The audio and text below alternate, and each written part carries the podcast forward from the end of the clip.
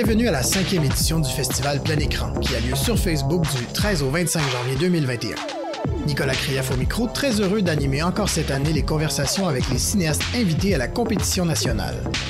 Les conversations sont présentées par la Caisse des Jardins de la Culture, que nous remercions pour son soutien. Aujourd'hui, on reçoit Jean-François Leblanc, réalisateur, et Alexandre Auger, scénariste, pour leur film Landgraves. Salut les gars. Salut. Comment ça va? Bien, toi? Ah, ça va, ça va super. Euh, Alexandre Auger, scénariste, et Jean-François Leblanc, réalisateur du film Landgraves. Euh, bon, Jean-François, on te retrouve euh, un an après Le Prince de Valby, qui était notre film d'ouverture l'année dernière. Alex, on te retrouve après La Voyante. Je pense que c'est la dernière fois que tu participais, il y a deux, trois ans, je pense. Je pense aussi. Donc là, vous revenez avec ce que j'oserais appeler un gros morceau. Euh, Landgraves, Landgrave, on en reparlera. Euh, est-ce que vous pourriez euh, me présenter le film, Jean-François, d'abord, puis Alex, tu corriges ou tu reformules complètement? oui, ben, je pense que maintenant, contrairement à une couple de mois, je pense qu'on l'assume que c'est un film de genre. On dirait qu'on a, qu'on a longtemps voulu se dissocier de ça en disant que c'est un thriller, mais ça n'a pas rapport de dire ça. c'est un film de genre, puis il faut l'assumer. On dirait juste que film de genre, on connaît ça euh, au mauvais film d'horreur des fois, puis euh, au, euh, au, film de, gore, où que le monde rit quand des têtes se font couper, puis on dirait que ça nous buguait cette affaire-là, mais c'est ça. C'est un film de genre, Langgrave, c'est un.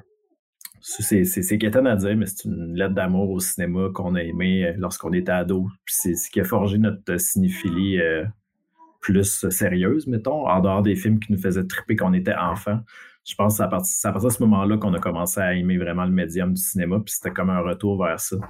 Donc, euh, ça parle, je, viens zéro de décrire l'histoire du film, mais ça, c'est pas ma job. Mais non, mais garde. tu vas être obligé de tout reformuler ce que tu viens de dire. non, c'est euh, juste une lettre d'amour. Un plan sur. C'est une lettre, en fait, c'est un deux, 20 minutes sur une lettre. C'est filmé, une lettre d'amour écrite à, à, John Carpenter. C'est un peu ça. Euh, ouais, mais outre ça, c'est euh, un film qui est inspiré euh, un petit peu d'un fait euh, d'un fait divers ou d'un fait vécu. Je sais pas, plus un fait divers qu'un fait vécu, un mélange des deux peut-être.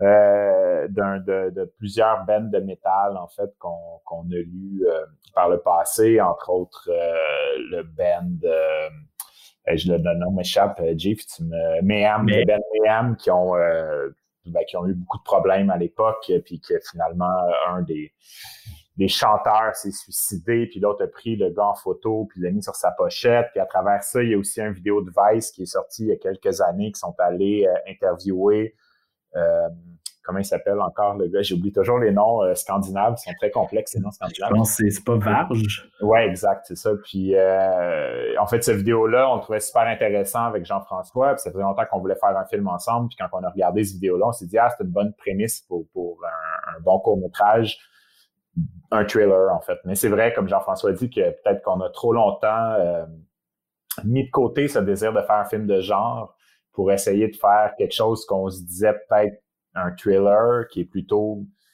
ben pas qu'on se plaçait peut-être à un autre endroit, mais que ça nous a peut-être empêché d'aller dans des zones plus euh, plus euh, gore ou plus euh, genre, admettons. Mais bref, on a essayé de faire ce petit thriller-là en se disant, essayons d'utiliser des codes de cinéma qu'on aime vraiment beaucoup. Puis entre autres, David Fincher, puis Carpenter, puis tous ces trucs-là qu'on aimait bien. c'est drôle, c'était ma, ma prochaine question.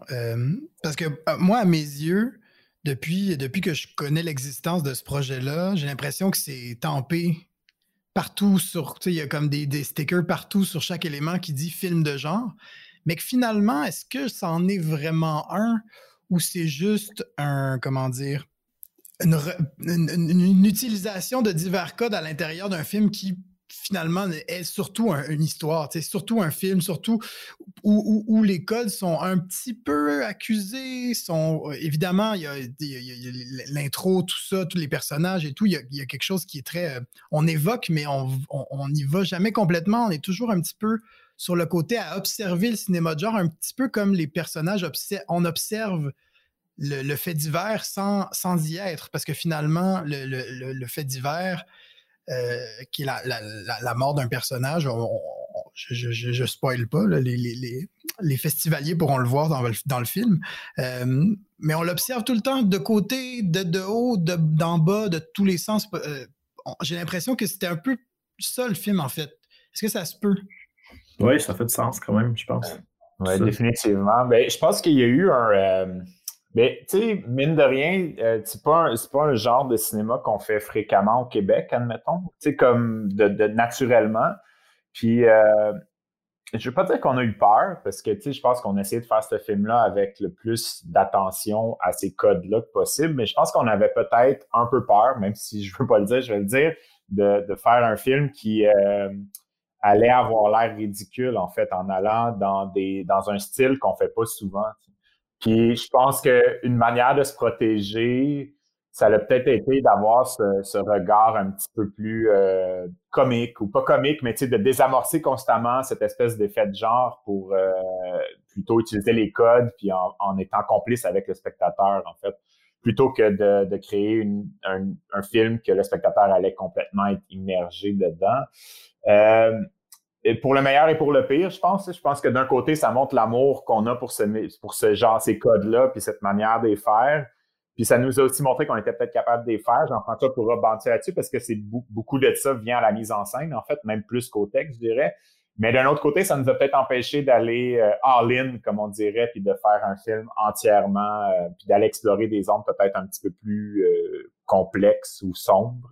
Jean-François, je sais pas ce que tu en penses. Ben, c'est vrai, je pense que, tu sais, on n'avait jamais fait, comme Alex dit, on n'a jamais fait de film d'horreur, C'est l'autre manière de, de, nommer ce genre-là. Euh, puis, tu sais, moi, personnellement, j'étais un grand film de un grand fan de films d'horreur, Alexandre aussi, puis sur 10 films d'horreur, il y en a 9 que j'aime pas. Tu sais, c'est bien rare que ça me fait triper. Finalement, je trouve que c'est souvent raté puis ça marche pas. Puis je pense qu'on a eu peur, les deux, de pas être ce film-là puis de, de se lancer là-dedans, peut-être première sans l'avoir jamais fait. Fait qu'on a, on a choisi un peu le sweet spot du trailer qu'on pouvait maîtriser un peu plus puis avoir une certaine distance par rapport à ça. C'est comme si on se mettait avec les orteils dans l'eau puis on, après ça, on se disait qu'on s'est baigné. C'est un peu ça qu'on a fait finalement. Mais, euh, mais c'est ça, c'est de garder un peu ce truc-là. Puis, quand on a commencé à travailler là-dessus, c'est vrai, dès les, les, les, les communiqués de la, la, la SODEC qu'on a eu la, la, la sub, c'était vraiment tagué euh, film de genre. C'est au fil du développement qu'on s'est rendu compte qu'on se, dirigeait, on se dirigeait plus vers du Fincher. Mais tu sais, Fincher, s'il n'a jamais fait de film de genre proprement dit, a fait des films qui procurent plus de, d'effroi et de terreur que bien des films qui se disent des films de genre. Fait que ça nous plaisait pareil, cette affaire-là. J'ai l'impression, mais premièrement, je vous trouve vraiment dur avec vous-même, parce que c'est le, le, film, le film, euh, le film embrasse ça sans, tout en l'observant, ce que je trouve être le propre de tellement de cinéma post les années 80, parce qu'à un moment donné, si le film n'est que ses codes, le film dépasse pas, j'ai l'impression, sa, propre proposition, euh, son, son, sa, propre inscription dans un genre, alors que vous, vous allez au-delà de ça. En tout cas, c'est l'impression que j'en ai eu en le regardant. J'espère que, je crois que ça va être l'impression que la, plupart, et des films, des fans de films de genre, et juste des cinéphiles en général, vont, je crois que la position, elle est là. Puis, euh, pour moi, c'est cette en tout cas, c'est vraiment cette proposition-là. Je, me suis demandé, est-ce que, est que ça allait de soi au moment où vous avez approché euh, ce fait divers-là, cet univers musical-là, d'aller dans l'horreur, d'aller dans la peur, d'aller dans. Est-ce que c'est un genre, est-ce que c'est un, un, univers des gens qui vous font peur ou c'est juste des gens que vous avez, que vous, que vous trouvez un petit peu. Parce que euh, le parallèle est intéressant entre les gens, les gens qui se prennent, c'est des gens qui se prennent très au sérieux, puis c'est des gens qui veulent pas trop se prendre au sérieux à, les, filmer. Je parle, je parle des personnages, euh, des personnages du film. Eux, eux se prennent très au sérieux. C'est pour ça que le film veut pas aller jusque là, veut pas se prendre trop au sérieux. Il veut euh, avoir un certain regard cynique. Donc je me suis demandé est-ce que ça allait de soi l'idée qu'ils sont supposés faire peur, mais c'est juste parce qu'ils se croient dans le fond. Ben, tu sais, c'est un peu. Puis, tu sais, la, communauté métal qui a vu le film jusqu'à maintenant a apprécié ça. C'est c'est ça, en fait, sais, le, le, métal, en fait, l'image du métal. Puis depuis qu'on est petit, on le sait, c'est censé être ces bonhommes-là vraiment épeurants. Puis ils jouent là-dessus, ils, jouent. Ils jouent là-dessus, cette gang-là. Mais ce qui, ce qui arrive, puis tu sais, le, documentaire de Vice, c'est quand même pas mal là-dessus, c'est que la plupart des gens acceptent que c'est un rôle qu'ils jouent, puis que c'est un front, puis ça fait partie de la proposition, mais concrètement, il y en a une bonne partie là-dedans qui sont dangereux pour vrai. Les gens qu'on a nommés dans les faits divers, c'est des sautés pour vrai. C'est pas du monde avec qui tu veux passer un confinement, mettons. C'est pas ça que tu dois faire. Fait que c'est de jouer là-dessus, sur ce danger-là, de flirter avec cette affaire-là, ces gens-là que tu penses, peux, tu peux jamais savoir si c'est un rôle finalement, ou si si euh, c'est vrai ce qu'ils racontent, puis s'ils sont vraiment complètement dérangés. Puis c'est un peu là-dessus qu'on veut jouer. Puis c'est de même qu'on sort du film aussi. On sort à un certain moment, on sort du film en pensant que, que c'est des que c'est que ce sont pas dangereux, mais après ça, on en somme le doute. Fait que c'est un peu là-dessus, je pense, qu'on jouait. Puis de jouer le, est-ce que c'est des trolls ou c'est pas des trolls, je pense que ça résume un peu la communauté métal. Je veux pas. Euh, ouais, ouais. Ben, je pense qu'en faisant aussi des, recherches sur, euh, ben, surtout sur Mayhem, puis sur toute cette espèce de, de, gang de, gens du métal euh, norvégien, puis tout ce monde-là qui faisait des, qui brûlait des églises, puis qui se, tu sais, il y a beaucoup de, leurs affaires que c'était, juste un show, en fait. C'était comme qui qui va réussir à faire le plus peur au monde, puis qu'en bout de ligne, ben, c'est des, c'est des ados de, ben, des ados, des jeunes adultes dans la vingtaine qui, euh, qui font euh, du théâtre, en fait, là, puis ils vont déterrer des corps dans les cimetières, mais ils font ça pour faire peur au monde, ils font pas ça parce qu'ils croient tant que ça à ça, puis ça crée un mythe. Puis ils ont bien compris comment créer des mythes, puis c'est un peu là-dessus qu'on s'est dit, ben nos personnages, ils, veulent entretenir leur mythe, en fait, mais en de ligne, ça reste probablement deux petits culs qui ont, qui ont tué quelqu'un par erreur, puis que mais qui gardent leur mythe vivant quand même. C'est ça qu'on trouve intéressant, effectivement, d'être sur cette ligne-là, puis de ne pas exactement euh, de pas exactement dire que c'est des méchants, mais en même temps de ne pas dire que c'est des gentils non plus, j'imagine. Non, c'est ça. J'imagine que c'est là que la ligne est intéressante. Puis le vertige aussi de personnages épeurants, c'est dans leur, leur nuance. Euh, est-ce que c'est difficile de caster des, acteurs, de, de, trouver les bons acteurs pour faire cette, ce dont on parle depuis tantôt, c'est-à-dire des gens qui se croient vraiment beaucoup? Euh, ben, je pense que oui. Je pense que c'est difficile, mais je pense que nous, on l'a eu facile quand même. Euh, on a pensé à Pierre-Luc Briand assez vite parce que ben, Pierre-Luc, il, a la tête de l'emploi. Je veux dire, lui-même, je vais dire ça, puis lui-même, ça ne va pas nécessairement le déranger, mais Pierre-Luc donne l'impression qu'il mange des bols d'amertume à tous les matins. Là. Euh, ça n'a pas l'air d'être de l'homme le plus de communicatif de manière joyeuse dans la vie. Tu sais, il y a un visage sombre, c'est les rôles, les rôles qu'il a joués, c'est souvent, il joue des bombes pratiquement tout le temps. Fait que c'était comme un instinct d'aller vers lui, puis ça n'a pas été long qu'on arrive en audition, parce que dans le fond, les auditions pour avoir le, pour le, trouver le rôle de Jérémy, c'est qu'on avait Pierre-Luc, puis on faisait passer des, des, comédiens pour voir la dualité entre les deux. Puis on, on, après, une fois avec Pierre-Luc, on savait qu'on s'était pas trompé. Sauf que si Pierre-Luc n'existait pas, euh, peut-être que là, ça aurait été autre chose. Là. Ça aurait peut-être, tu sais, puis même affaire pour Soldia, on pouvait se permettre de quoi? Parce qu'il parle pratiquement pas. On pouvait avoir un casting plus champ gauche. Le facteur de risque était moins élevé, disons, là. Qu'on est allé vers. Tu sais, c'est du métal aussi, là, le, le, le, le, hip-hop, c'est une game aussi. C'est la même chose un peu, le gangster rap avec le heavy metal. Puis lui-même se définit comme le, rapper le plus métal qu'il a. Fait que ça, ça allait comme de soi. Est-ce qu'il a déjà joué? Euh, ben, il joue dans ses clips, là. il joue quand même. Il a quand même fait un clip à la Game of Thrones dans lequel il est un chevalier avec une épée. Fait qu'il avait déjà joué, mais là, tout à coup, il y avait du texte, chose qu'il n'avait jamais fait, par exemple. Hmm. C'est toujours aussi, euh, tu sais, on s'est demandé qu'est-ce qui fait peur. Tu sais, ça, c'est une question qui est quand même vraiment difficile à, répondre. Euh, puis en fait, tu sais, c'est toujours le, cinéaste qui va décider qu'est-ce qui fait peur aux gens, en fait. Hein, puis me regardé plein de trucs, puis une de nos références, en fait, c'était une scène dans Zodiac où, euh, où Jack Gyllenhaal descend dans le sous-sol d'un vieux projectionniste là, qui faisait des affiches qu'il va visiter, puis ce monsieur-là est, est complètement... Euh, il est pas épeurant du tout là, quand tu le regardes, il est anodin, puis mais en même temps, il fait tellement peur, puis tu te demandes pourquoi, puis t'es c'est la même chose avec, euh, je regardais No Country for Old Men récemment, puis je, regardais euh, Javier Bardem, puis j'étais comme, ben, il, fait incroyablement peur, puis il a une coupe champignon pourtant, puis il a l'air un peu ridicule, mais en même temps, il te regarde, puis il fait peur. Fait que c'est sûr que quand on pensait à des acteurs, on, on a cherché des gens qui faisaient peur physiquement, puis après ça, on s'est dit, ben, peut-être qu'on devrait juste faire confiance aux, gens et ce qu'ils dégagent de base. ça nous a peut-être guidé un petit peu. Puis Soldier, sur une photo, ben, il faisait peur dans son regard. Alors, euh, on, s'est dit, ah, ben, lui, il a l'air faire peur sans être difforme ou sans être un monstre ou sans être quelque chose qu'on ne voit pas. Est-ce que, euh, bon, on revient à la peur, est-ce que l'hiver était au cœur du scénario ou c'est une décision qui est venue après? Puis est-ce que pour vous, l'hiver faisait partie de l'univers horrifique aussi?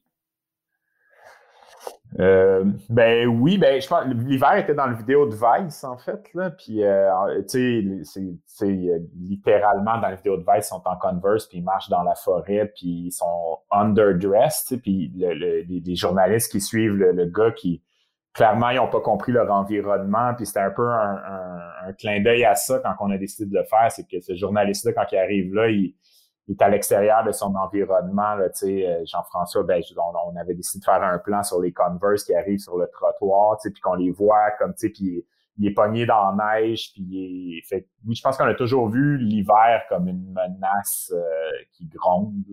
Puis en fait, narrativement, après, on a rajouté une tempête de neige, fait que ça, ça, ça s'est même intégré narrativement. C'était même plus euh, juste un décor. Là, si, sans tempête de neige, ils sont pas coincés là, fait que l'histoire peut pas tant progresser. Ouais, c'est ça, ça a toujours. C'était là dès, la V1, l'hiver était là. Ça s'est jamais passé à une autre saison. Puis, puis c'est ça, ça, juste de fil en aiguille, cette, saison-là est devenue un, antagoniste de plus au final. C'est, finalement, l'hiver est plus dangereuse que les deux gars. C'est, c'est ça le vrai danger, c'est la nature. C'est un film d'Herzog, en fait. Personne ne le sait, mais c'est Herzog qui l'a fait sur ses temps libres, euh, Langrave je suis un, un, un ghostwriter, un ghost, un ghost director. Euh, j'imagine que ces personnages-là, une fois qu'ils ont 50 ans, cette histoire-là, dans le sens où il y a quelque chose de, de l'âge aussi. Vous parlez de Vice, vous parlez de, de, des, des métalleux dans la vingtaine qui, qui, font du théâtre et tout. Est-ce que est-ce qu'on peut s'imaginer des personnages comme ça vivre des, des situations, de telles situations en vieillissant, on dirait que je trouve qu'il y a quelque chose d'extrêmement jeune, d'extrêmement précis dans le temps, euh, dans, la, dans la vie aussi de quelqu'un par rapport à par rapport à une histoire comme celle-là. Ben oui, comme Alex disait tantôt, plus qu'on s'informait sur ce milieu-là, plus qu'on se rendait compte que c'était une gang de petits cons qui font des niaiseries. C'est sais, le gars qui a tué un, autre ben, un gars d'un Ben, il avait 22 ans. Il vient de sortir de prison, puis genre, il a à peine 40. Là, puis il a fait comme 20 ans de prison, ça n'a pas rapport.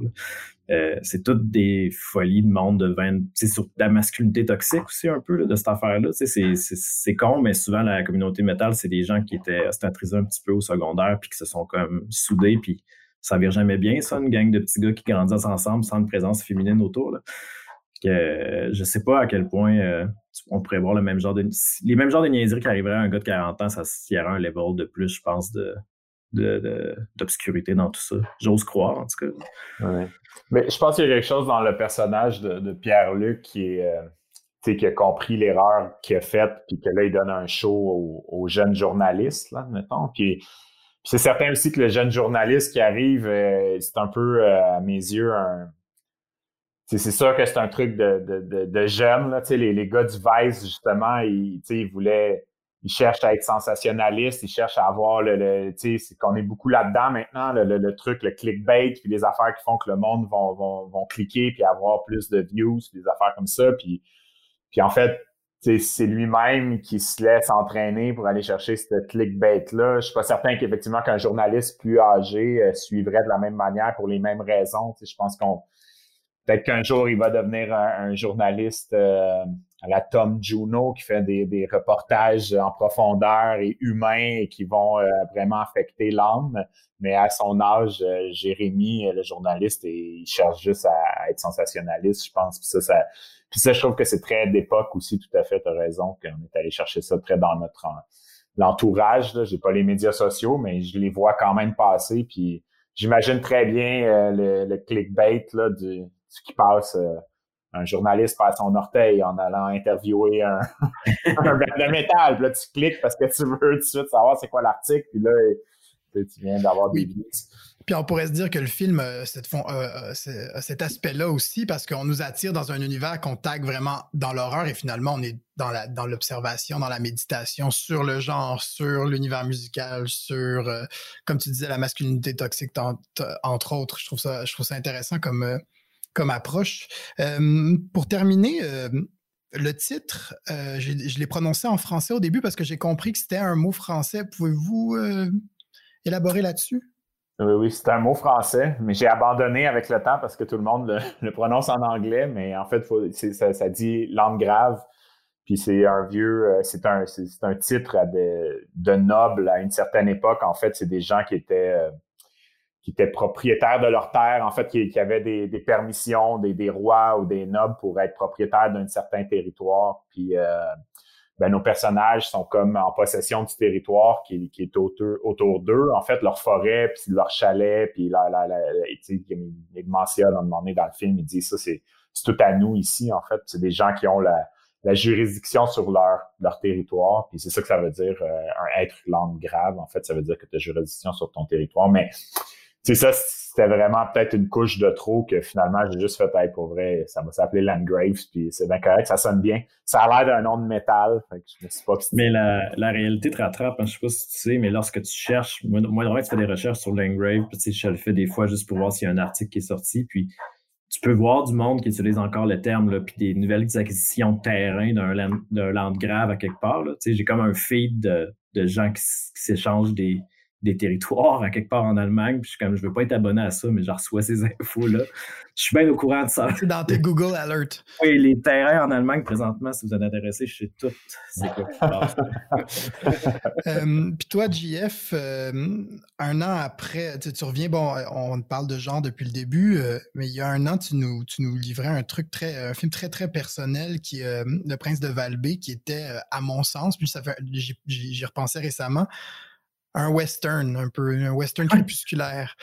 Puis, je me demandais si, si, si le genre allait. Bon, je, sais, je, suis persuadé que le genre va encore faire partie de ton travail dans le futur, mais est-ce que tu veux continuer d'explorer ces codes-là sans y aller trop frontalement? Oui, je pense que c'est je m'en rends compte plus que plus qu'on vieillit, plus qu'on retourne un peu à ce qu'on aimait avant. La, petite passe, euh, écouter les films obligatoires à l'école de cinéma est, passée un peu. Puis je me rends compte que c'est ces films-là que j'aime. C'est vers ça que je retourne, moindrement que j'ai besoin d'un comfort food de, de, films, c'est ça que je veux consommer. Puis c'est ça que j'ai envie de faire. C'est long en plus faire des films. On s'entend, ça prend des fois cinq ans faire un long métrage quand il se fait. Euh, j'ai pas envie de passer cinq ans à travailler sur un film que je fais juste pour euh, gagner des petites statues ou euh, des bières. que j'ai envie de faire des films que j'aime en fait. J'ai envie de que j'ai envie aussi que mes parents comprennent quand je fais un film. J'aimerais ça, j'aime ça qu'ils regardent le film puis qu'ils qu aient autant de fun que moi. Puis je pense dans ces cette étude-là des genres un peu de se promener dans, dans ces films-là c'est un beau défi, puis euh, ça ne nous empêche pas de, faire euh, des films euh, qu'on pourrait dire des films d'auteur quand même. Je pense que ça, ça co-vit cette affaire-là de plus en plus. Que oui, ça, m'allume beaucoup tout ça. Tout à fait. Puis votre film est un très bon exemple de, de, ça, je trouve, d'une vision, d'une proposition d'une vision du monde accompagnée de, d'un univers très codifié. Ben, euh, Jean-François Alexandre, merci beaucoup de vous être prêté au jeu.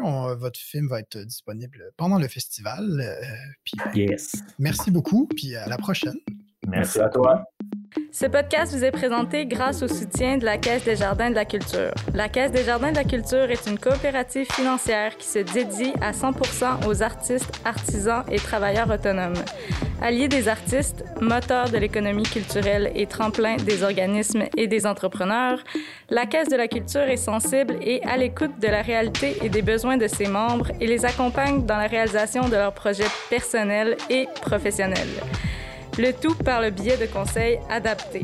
Pour en apprendre plus sur la Caisse de la Culture et découvrir comment elle peut vous accompagner dans la réalisation de vos projets, rendez-vous au caisse de la culture.com.